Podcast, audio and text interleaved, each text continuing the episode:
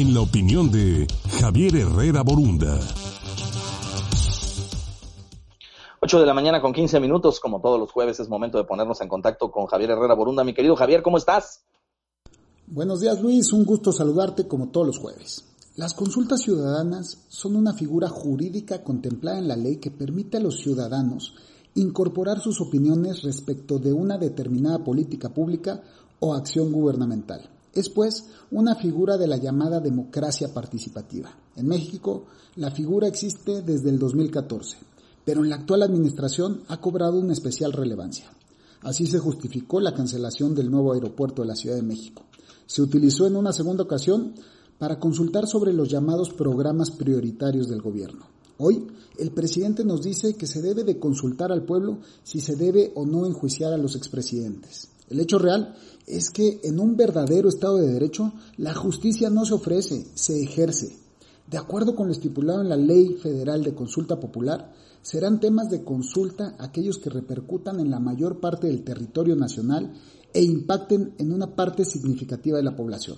La consulta ciudadana la puede iniciar el presidente, se puede iniciar a propuesta del 33% de los integrantes de cualquiera de las cámaras del Congreso y tres, lo que se está buscando, sea petición del 2% de los ciudadanos inscritos en la lista de línea, es decir, cerca de 1.800.000 de ellos.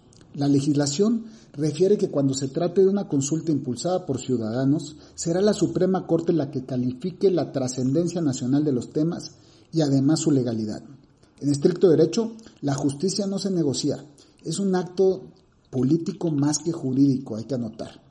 El artículo 35 constitucional es claro, nos dice que no podrá ser objeto de consulta popular la restricción de los derechos humanos, en un principio de responsabilidad, la Corte debe de rechazar la consulta, pues sí viola principios fundamentales de derechos humanos, como lo son la presunción de inocencia y el derecho al debido proceso. Si hay elementos constitutivos de delito, no deberán ser temas puestos a consulta. La Fiscalía General de la República está plenamente facultada para investigar de oficio y, en su caso, llevarlos a juicio frente al Poder Judicial. Usar la justicia a modo no debería ser discreción de nadie. Soy Javier Herrera Borunda, esta fue mi opinión y los dejo con un gran saludo. Gracias.